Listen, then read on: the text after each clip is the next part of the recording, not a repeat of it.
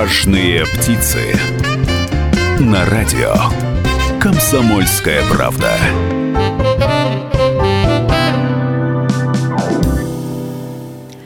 Сегодня вторник, у микрофона Варакина Людмила, и мы говорим о бизнесе. «Важные птицы» — это программа не о звездах шоу-бизнеса, так обычно я начинаю свою программу, но э, я хочу сказать, что, наверное, сегодня можно сделать исключение, потому что в студии рядом со мной находится звезда, пусть и не шоу-бизнеса, но это звезда мира моды, звезда э, фэшн-индустрии Урала. Э, это Встречайте, тут, наверное, какие-то должны быть аплодисменты или фанфары. Встречайте, это Дмитрий Шишкин, екатеринбургский дизайнер и предприниматель.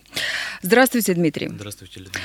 Дмитрий специализируется на дизайне и пошиве мужской, спортивной и корпоративной одежды. И он стал одним из самых успешных кутюрье за пределами Москвы и Санкт-Петербурга за очень короткий период времени, буквально за пять лет. А, хочу напомнить, что нас можно слышать не только в Екатеринбурге на 92,3 FM, эм, но и в Серове на 89,5 FM, эм, в Нижнем Тагиле на 96,6 FM. Также нас смотрите, пожалуйста, трансляцию в соцсетях, трансляцию на Ютубе. И телефон прямого эфира 8 950, 8 385 0923. 385 0923. Звоните, задавайте вопросы нашему гостю, э, делитесь своими мнениями и впечатлениями. Может быть, вам тоже есть что рассказать, у вас есть успешный бизнес в фэшн-индустрии, и вы готовы поделиться своими рецептами, универсальными и интересными, как открыть бизнес э, в этой сфере. Э, Дмитрий, давайте начнем с самого начала. Начало с того, как вы начали свой бизнес. Вы относительно молодой человек, вам 30 лет, и к 30 годам у вас э, есть три собственные фабрики, у вас, э, ну вот вы получаете третье уже образование, у вас есть имя, у вас есть понимание, куда идти дальше, и поэтому хотелось бы тем людям, которые нас сейчас смотрят или слушают, но и мне в том числе понять, а с чего все начиналось? То есть почему вы, отличник, э, человек с серебряной медалью, вдруг решили заняться не какими-то точными науками, а заняться, ну, таким, может быть, не совсем мужским делом, как э, шитье, мода? Фэшн-индустрия. Все началось э, в старших э, классах школы, когда просто во мне проснулось увлечение именно в плане индивидуального пошива и разработки дизайна каких-то вещей. А, я начал для себя много создавать э, интересных изделий, образов, луков а, и практиковаться. Для меня это было и интересно, с одной стороны, и с другой я удовлетворял свои потребности в какой-то эксклюзивной одежде. Тогда я был больше склонен по молодости к эпатажу, такие нестандартные, неординарные вещи создавал. Поступив на первом курсе в юридическую академию, в семье достаточно ухудшилась финансовая ситуация, и я, можно сказать, остался без средств к существованию. И задумавшись о необходимости, так сказать, себя обеспечивать, я подумал, что именно нужно монетаризировать в первую очередь свои навыки. А так как на тот момент хобби у меня уже лет пять существовало в плане разработки и пошива одежды, я решил как раз на этом а, и делать первые пути в профессионалы и для друзей, ближнего окружения, знакомых а, этих друзей начал на заказ отшивать вещи. А, к третьему курсу академии уже я достаточно хорошо набил руку, заработал средства, которых хватило создать первую полноценную коллекцию, создал юрлицо и открыл модный дом. И вот с 20 лет начался мой профессиональный путь э, на почве именно фэшн-индустрии.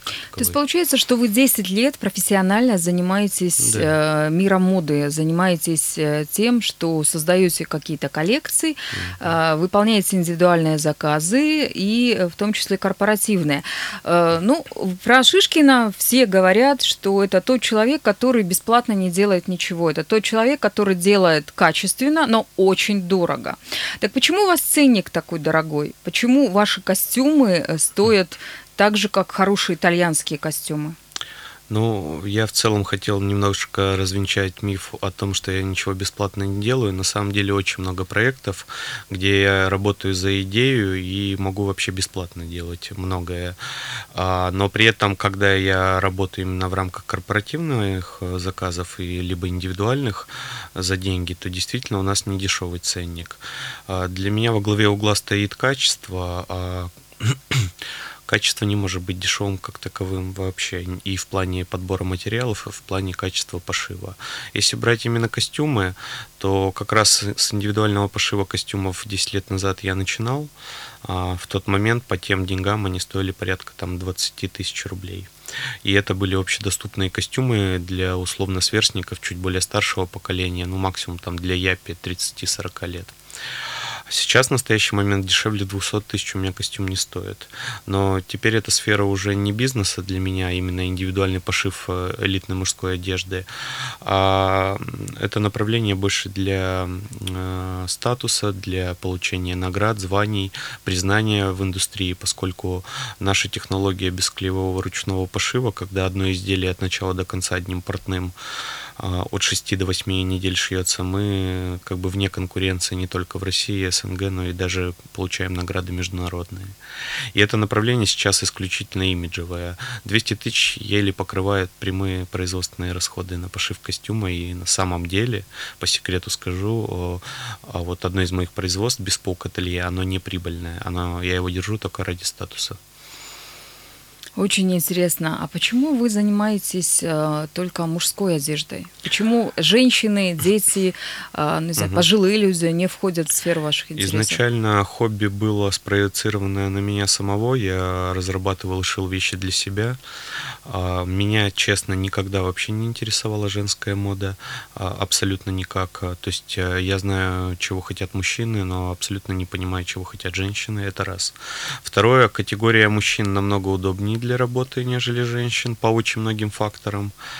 И самое главное, третье, это то, что очень большая лояльность с мужской э, аудиторией возникает, когда все знают, что это исключительно мужской адрес. А вот как раз большинство дизайнеров э, пытаются, ну, уже именитых, распыляться, создавать коллекции мужские, женские, там детские, иные капсульные какие-то проекты. На самом деле очень широкая ниша, она огромная, и э, мне всю жизнь работать и не покрыть все виды, а, так скажем, а, сферы в плане мужской моды. Так что я даже не собираюсь отходить от намеченного плана. Слушайте, ну если уж мы начали говорить про мужскую моду, наверное, вот грех не спросить, а что сейчас модно-то мужчинам? Что они носят? Какие, не знаю, цвета, фасоны, одежда? Ну, на самом деле мода сейчас такое уже совсем э, понятие абстрактное, потому что настолько полигонально мода, столько ответвлений, направлений. Сейчас период эклектики вообще в целом в мировом сфере искусства как такового. Сейчас а, важнее не мода, а именно разработка собственного уникального там стиля, соответствующего там внутреннему миру человека. В общих чертах э, сейчас все же мы отходим от кризисного периода, когда в моде была многослойность, э, широкие силуэты. Сейчас все идет по пути, наоборот, заужения, облегчения, более обтягивающие приталенные фасоны, более тонкие пластичные ткани, более светлые яркие цвета. То есть мы так постепенно выходим из э, периода кризиса, стагнации и в мода как калька является отражением этих тенденций в социокультурных проявлениях общества. Подождите, с вашей точки зрения у нас сейчас кризис миновал? Ну, пик кризиса прошел, и начинается именно этап все-таки активизации всех процессов, и социальных, экономических, политических. И мода это отражает именно в переходе в более такой расслабленный стиль, в более э, показательный, показушный, я бы даже сказал. Э, да, вот до этого 3-4 года были достаточно тяжелые, и мода была такая, знаете, соответствовала моде там Великой депрессии 30-х годов. Сейчас же мы больше подходим к моде э, там нулевых, так сказать. Очередной виток, цикличность, по сути, копируем в определенной интерпретации стилистику предыдущих поколений. Дмитрий Шишкин, екатеринбургский дизайнер и предприниматель у нас в студии. Сейчас реклама, после которой мы вновь вернемся и продолжим разговор. Важные птицы. На радио. Комсомольская правда.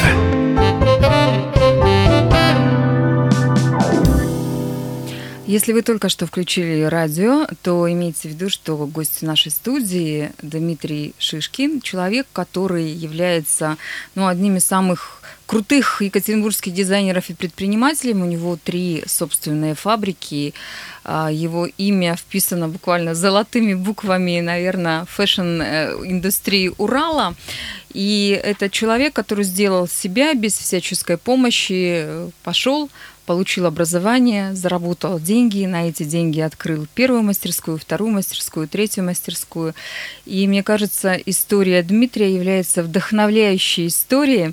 Э, нас сейчас слушают огромное количество людей из небольших городков. То есть это не только не знаю, Екатеринбург, Тагил, Серов, там есть и маленькие поселения, есть небольшие поселки, села, и, может быть, э, среди наших радиослушателей и тех, кто нас смотрит в трансляции, э, есть те, которые точно так же, как вы, Дмитрий, когда-то э, шьют у себя на кухне или еще где-то какие-то вещи на заказ и мечтают, думают о том, что когда-нибудь они создадут большую полноценную коллекцию.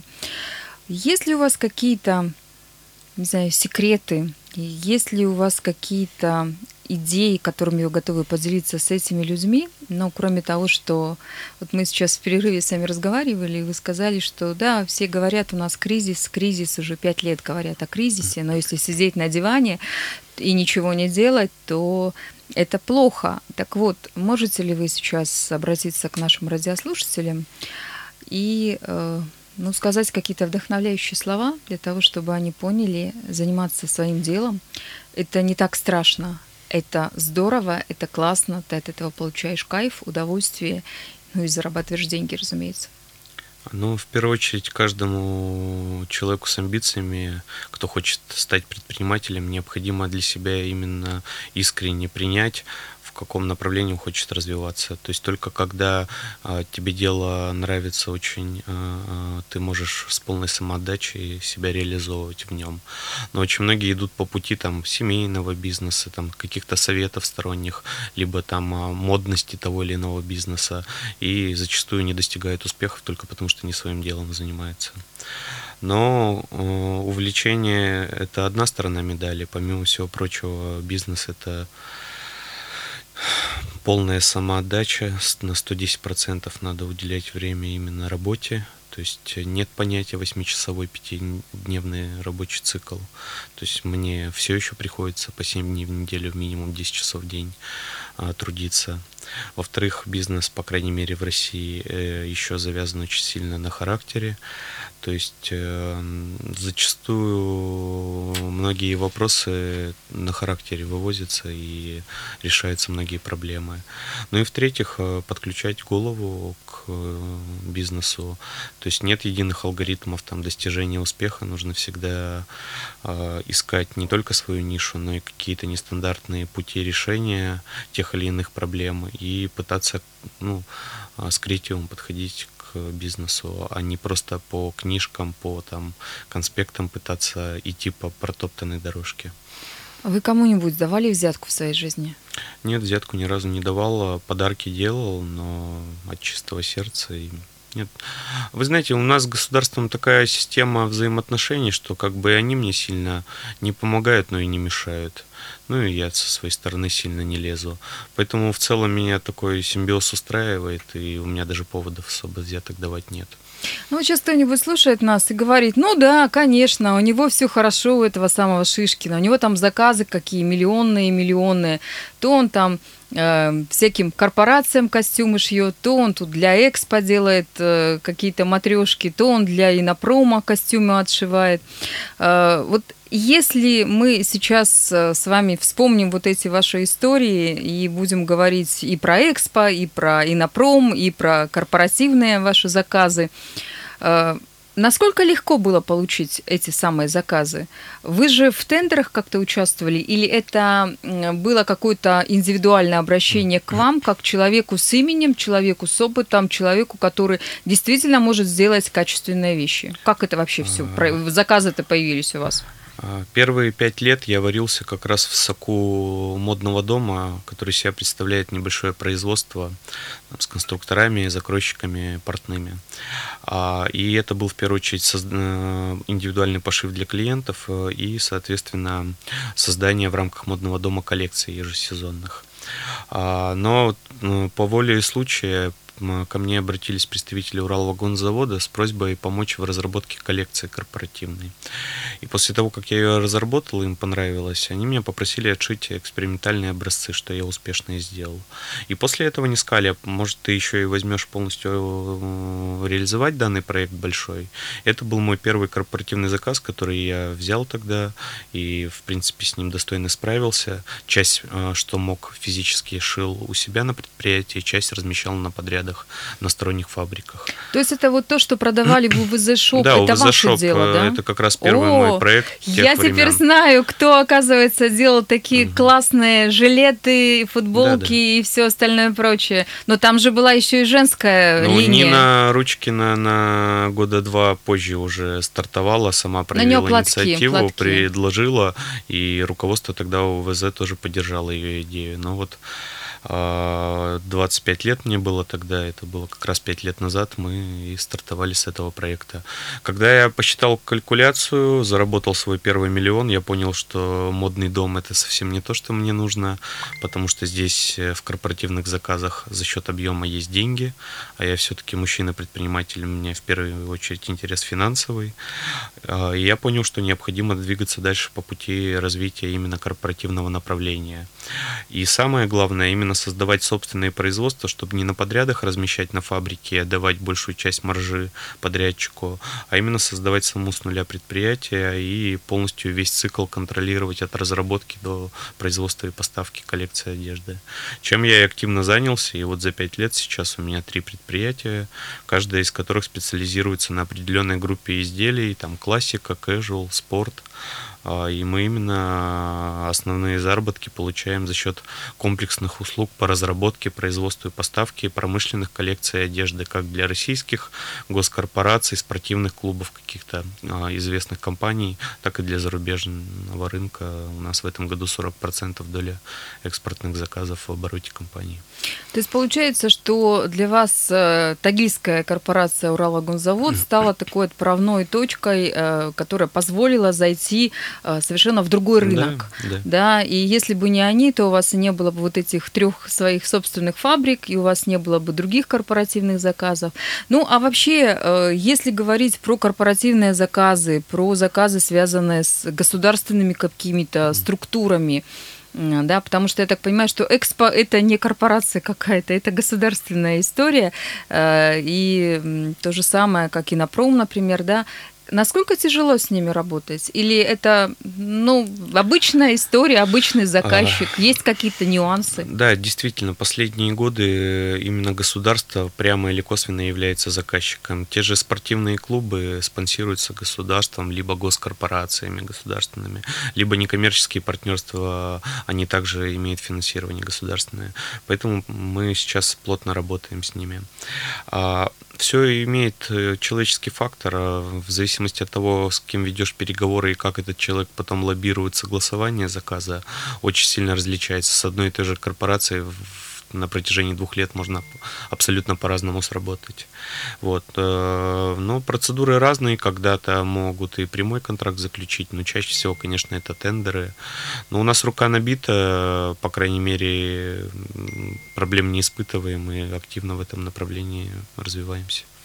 А какие-то секреты, как работать с тендерами государственными, можете раскрыть? Ну, что нужно том, правильно что договориться заранее? Проблема большинства предпринимателей в легкой промышленности, даже у кого не ателье модное, а даже небольшая фабрика или производство, а, у них слишком малый управленческий состав, там, как правило, директора и менеджерские функции, и тысячу других функционалов совмещают.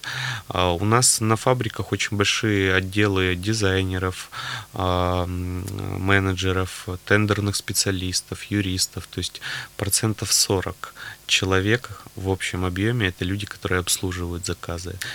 Сколько всего у вас работает? Сейчас порядка тысячи человек. То есть вы являетесь э, таким средним работодателем. По сути дела, у вас э, такой мини-завод, можно сказать, по производству одежды. Невероятно. Э, вас как надежного, я так понимаю, работодателя и человека, который платит налоги, а я уверена, что вы платите Я налоги, плачу. иначе бы у вас не было бы государственных э, заказов и возможности выигрывать в тендерах. Э, Вас, наверное, как-то должны ценить, носить на руках и всячески показывать э, москвичам и говорить, вот видите, у нас легкая промышленность Свердловской области развивается. Вот вам, пожалуйста, молодой человек, у которого свои фабрики, свои люди, свои работы, и вот продукция, которую он создает. Больше 90% заказов согласуются как раз в Москве, и мы на самом деле в Москве большую известность имеем, чем на Урале. Вот. э, Все решения принимаются в московских кабинетах, поэтому мы сейчас и офис в Москве открываем через несколько недель, и производство еще небольшое туда а, переносим, а, чтобы логистику упростить. Вот. э, Поэтому, к сожалению, страна слишком централизована, и все дорожки ведут в столицу. Вы некоторое время назад сказали, что я первый миллион заработал вот на корпоративных пошивах. Вы действительно первый миллион на этом заработали? Да, я не раз об этом А вы помните говорил. свое ощущение, когда вы вот этот первый миллион, ну не знаю, в руках держали, или поняли, Ну, что вот знаете, я миллионер теперь? Я человек достаточно амбициозно уверенный в себе, какой-то великой эйфории не было. Помню, что, ну, точнее, не миллион, два заработал на этом заказе. Купил супруге Ауди и свозил ее в Париж, купил сумку Диор. Вот на что я потратил Вау. первые деньги. Я на самом деле себя потом укорял, что все-таки неправильно на тот момент поступил. Поступил красиво по-джентльменски, но с точки зрения бизнеса надо было а, так сказать, сразу деньги в оборот пускать. Сейчас я, конечно, уже научен опытом, но тогда проявил жест доброй воли. Вы про супругу упомянули. А кто ее одевает? А, Супруга, мы очень четко разграничиваем дела и семейную жизнь, поэтому у меня не шьется, но я и не шью женщинам. Как правило, либо сама заказывает что-то у своих портных, а, либо покупает в магазине. А вы сейчас в своей одежде? Да, да. Сколько лет? То есть вы в течение 10 лет носите одежду собственного производства или больше? Ну, процентов 70 всей одежды, которую я одеваю, это моя одежда. А, Да, уже лет 15 сам одеваюсь. Невероятная история уральского человека, который родился в обычной скромной екатеринбургской семье, который много времени проводил за книжками, за учебниками, закончил школу с серебряной медалью и рассказал мне, что как отличник побывал даже у губернатора Свердловской области Эдуарда Росселя, в те времена бывшего губернатором. Э, И человек, который никогда в жизни не имел никакого отношения к моде, сейчас является законодателем корпоративной, спортивной и мужской моды не только Урала, но и даже нашей страны. Если у вас есть вопросы к нашему гостю, а это Дмитрий Шишкин, я э, хочу напомнить вам телефон прямого эфира Звоните к нам в студию. Код города 343, а телефон 385 09 23. 385 09 23. Важные птицы. Радио «Комсомольская правда». Дмитрий Шишкин. Ну, а мы продолжаем наш разговор. Э, Хотела еще... Так, мы не продолжаем разговор, потому что у нас сейчас начинаются новости, после которых как раз-таки мы вернемся в студию и будем вновь говорить с Дмитрием Шишкиным. Важные птицы. Вы слушаете радио «Комсомольская правда» в Екатеринбурге, в Тагиле, в Серовье в других городах вещания э, в Свердловской области, а также нас можно прямо сейчас увидеть э, в Ютубе, в социальных сетях, потому что наша передача, так же как и другие передачи радио «Комсомольская правда», транслируются в социальных сетях. Гость нашей сегодняшней студии – екатеринбургский дизайнер и предприниматель Дмитрий Шишкин, и мы говорим о фэшн-индустрии, мы говорим о легком промышленности, мы говорим о том, как начать свое дело в этой сфере. Ну вот во время перерыва, пока у нас э, рассказывали о том, что происходит в мире, в регионе, в городе Екатеринбурге к этому часу, мы с вами успели немножко обсудить э, ну, такую печальную картину, э, как легкая промышленность у нас развивается, если она вообще, э, вот с вашей точки зрения, если бы у вас была возможность влиять, если бы у вас была возможность э, поменять все, что происходит сейчас в стране, в регионе, в сфере легкой промышленности, с каких бы шагов вы начали? С чего бы? Так как легкая промышленность находится на стыке нескольких промышленностей, она очень сильно зависит от сельского хозяйства, машиностроения и других подотраслей.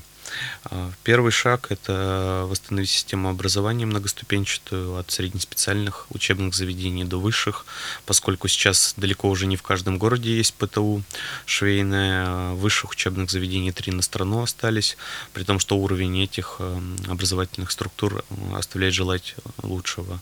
Соответственно, нет э, кузницы кадров, нет возможности вообще пополнять свои производства. Это первый шаг. Второй шаг – это начать ориентироваться ориентировать сельское хозяйство именно на нужды, в том числе и легкой промышленности. По сути, пока что правительство предпринимает только такие выборочные меры, например, в каком-то отдельном регионе пытается там а, выращивание льна возродить или там засеивают хлопком южные регионы страны, но это должно комплексно идти, чтобы в первую очередь не было зависимости от э, поставок зарубежного сырья. Уж, по крайней мере, в в сырье, например, как лен, шерсть, э, можно достичь многих успехов и на собственной почве.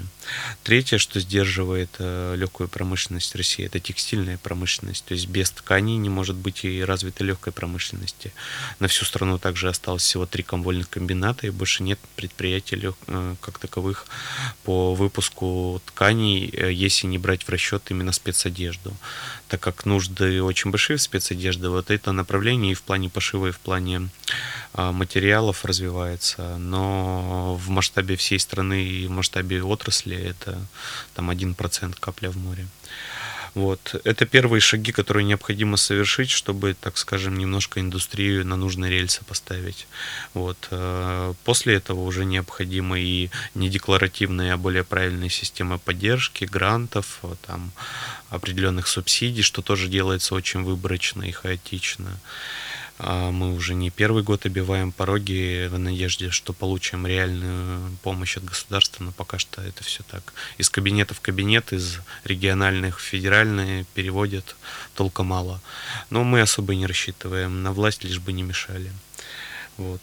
Поэтому в целом индустрии как таковой нет, легкая промышленность из всех секторов экономики занимает всего 0,3% от ВВП, в то время как сельское хозяйство и то 1,3 имеет процента.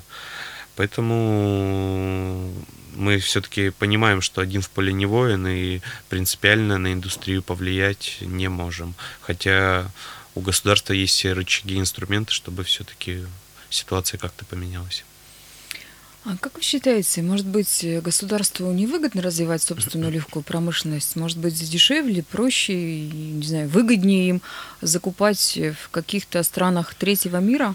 В этом году мы уже вышли на 40% от оборота компании на экспортные заказы, что однозначно свидетельствует о том, что целесообразность именно пошива в России, она высокая. То есть дешевле в России производить не только для нужд внутреннего рынка, но и даже для внешнего по сравнению с тем же Китаем, где за последние годы уровень жизни поднялся, МРОД сейчас на уровне уже 35 тысяч рублей, и объективно в Екатеринбурге не дешево шить. У меня почему еще не дешево? Потому что все предприятия находятся чуть ли не в центре города, и за уровень заработных плат высок. Но если брать любой регион, там Ивановская область, там а, та же Ярославская, Тульская, там расценки совсем другие, и там производить большие партии одежды дешевле значительно, чем из того же Китая вести. Ну, наверное, дело не только в МРОД, да, не только в заработных платах людей, но и дело в электроэнергии. У нас, э, логистика при Да, этом. логистика и множество-множество тут всяких цепочек, угу. которые тоже влияют на эту историю. У вас работает э, тысяча человек, э, и вы сказали, что найти хорошего специалиста тяжело. Где вы ищете-то их? Где у вас ваши вот. закройщики, ваши портные, ваши швеи? Где они берутся? Большой вы их обучаете? Кадровый дефицит приводит к тому, что мы, по сути, как э, нам приходится лучших специалистов отрасли переманивать с других производств поскольку дефицит испытывается жесточайший не только из региона, но самых лучших специалистов мы привлекаем со всей страны. Самые талантливые мои портные, например, это там география от Дальнего Востока до Калининграда. Вот, мы прямо боремся за каждый кадр и уделяем этому много внимания. Но честно, в Екатеринбурге четвертое предприятие мы уже просто физически не сможем создать по той простой причине, что специалистов очень мало и их просто негде брать. И сейчас рассматриваем уже другие регионы, где будем дальше масштабировать бизнес. Слушайте, ну невероятная история. Меня потрясло, что у вас работают люди из Дальнего Востока. Как вы их разыскиваете? Это как по объявлениям ну, или как? Каким на образом? Самом деле, по да, у нас активно идет э, публикация объявлений через все источники, но опять же специалисты высокого уровня в отрасли. Мы широко известны в узких кругах. Штучные. Да, поэтому очень многие сами к нам с резюме обращаются и предлагают свои услуги. Так что этот процесс поставлен на поток, иначе бы мы так активно не развивались. В целом кадры это наш главный ресурс, я считаю. Кадры решают все, так было всегда и так, наверное, будет в ближайшее время, даже если э, роботы заменят людей во всех мыслимых и немыслимых сферах жизни, без настоящих людей, без талантливых э, людей ни одна система, пусть она и трижды роботизирована будет, не сможет обойтись. Э, если говорить о бизнесе, э, в мире моды, о бизнесе, о швейных производствах, у нас в городе Екатеринбурге, ну и не только в Екатеринбурге, вообще в Свердловской области считается, что сильная э, есть дизайнерская школа, у нас есть э, академия соответствующая, вот недалеко от э, нашего радио находится.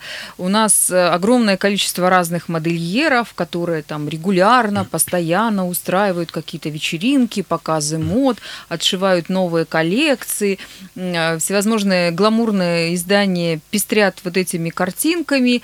И э, даже сейчас, если посмотреть в соцсетях, э, полно рекламы, где вот эти девочки и юноши рекламируют себя как самых крутых дизайнеров чуть ли не мирового уровня. Но по большому счету, если посмотреть на них, не у каждого есть собственный бутик, а если есть этот бутик, то он закрывается через некоторое время. В чем их проблема? В том, что они ну, как, почему не вписались они в этот рынок, вот с вашей точки зрения? Абсолютное большинство тех, кто начинает заниматься этим, так сказать, бизнесом, все-таки в первую очередь э, не, несерьезно воспринимают то, с чем они сталкиваются. Для них это некое увлечение, желание там прославиться, приобрести авторитет в определенных светских кругах. То есть изначальный подход не как к бизнесу, а как к какому-то увлечению. Это раз. А во-вторых, а, все идут по практически единой протоптанной дорожке, единому алгоритму создания вот этих коллекций, показов, там, раскрутки в Инстаграме, какого-то бутика. Хотя такие форматы уже себя исчерпывают, и надо искать новые ниши, новые фишки, какие-то подходы в бизнесе оригинальные, но все по единому пути идут. В-третьих, это очень низкий уровень квалификации даже в тех небольших ателье, где создаются эти коллекции, там вещи, а, не уделяется должное внимание качеству, технологии, конструкции, лекалам. Поэтому вся эта продукция, которая висит в магазинах у десятков и у сотен дизайнеров, она, может, и имеет творческое неплохое начало, но настолько оно не подкреплено профессионализмом технических специалистов, что вещи ширпотребные. Их, с ними нельзя выходить на большие рынки, их нельзя масштабировать. Это максимум там ближнее окружение, подружки могут э, условно приобрести. Но если вы хотите выходить на большие объемы партии, там сеть магазинов, необходимо больше внимания уделять качеству от подбора материалов до последних швов и упаковки, чего тоже, к сожалению, не делается. И это не только в нашем регионе, это повсеместная проблема в России у всех дизайнеров, там, модельеров и так далее. То есть получается, что те люди, которые хотят заняться бизнесом в сфере моды, они не просчитывают, э, не обладают профессиональными знаниями, они, ну, может быть, не хотят заниматься этим делом э, с точки зрения бизнеса. Для них это, скорее всего, хобби какое-то, легкое увлечение, да. поэтому их ждет неудача. Понимаете, когда там 95% этих стартапов открывается на там родительские либо мужьины деньги, это уже показатель. Там я три года шил за копейки, получал минимальную маржу, набирался опыта, чтобы накопив деньги создать первую полноценную коллекцию и очень многим жертвовал, иногда за спасибо работал, лишь бы приобрести опыт, знания, навыки. А все почему-то думают, что там вложив несколько миллионов, которых достаточно для небольшого там бутика и ателье, э, все к ним пойдет валом публика, аудитория, будут раскупать их коллекции, но это иллюзия, и это достаточно сложный бизнес, где надо вкладывать не то, что не меньше, а может быть больше усилий, чтобы добиться успеха. Вот. Этого как-то не понимают и, сталкиваясь с проблемами, очень быстро ориентируются. Поэтому те, кого мы сегодня слышим, через 2-3 года 90% все их имена канут лету. И так циклично происходит последние лет 15 в российской модной индустрии. Я уверена, что имя Дмитрия Шишкина не канет в лету. В лету этот человек еще даст возможности разных шансов и разных информационных поводов для того, чтобы о нем говорили, говорили, говорили. Я хочу пожелать вам, Дмитрий, всяческих успехов, потому что меня потрясла ваша история. Вот прям действительно потрясла. Э, вы сделали себя сами, и дай бог, чтобы те люди, которые нас сейчас слушают, точно так же пошли и занялись делом и могли э, хвастаться через какое-то время э, на радио «Комсомольская правда» своими миллионами. Слушайте радио «Комсомольская правда», развивайте бизнес Свердловской области, а я, Людмила Варакина, прощаюсь с вами до следующего вторника.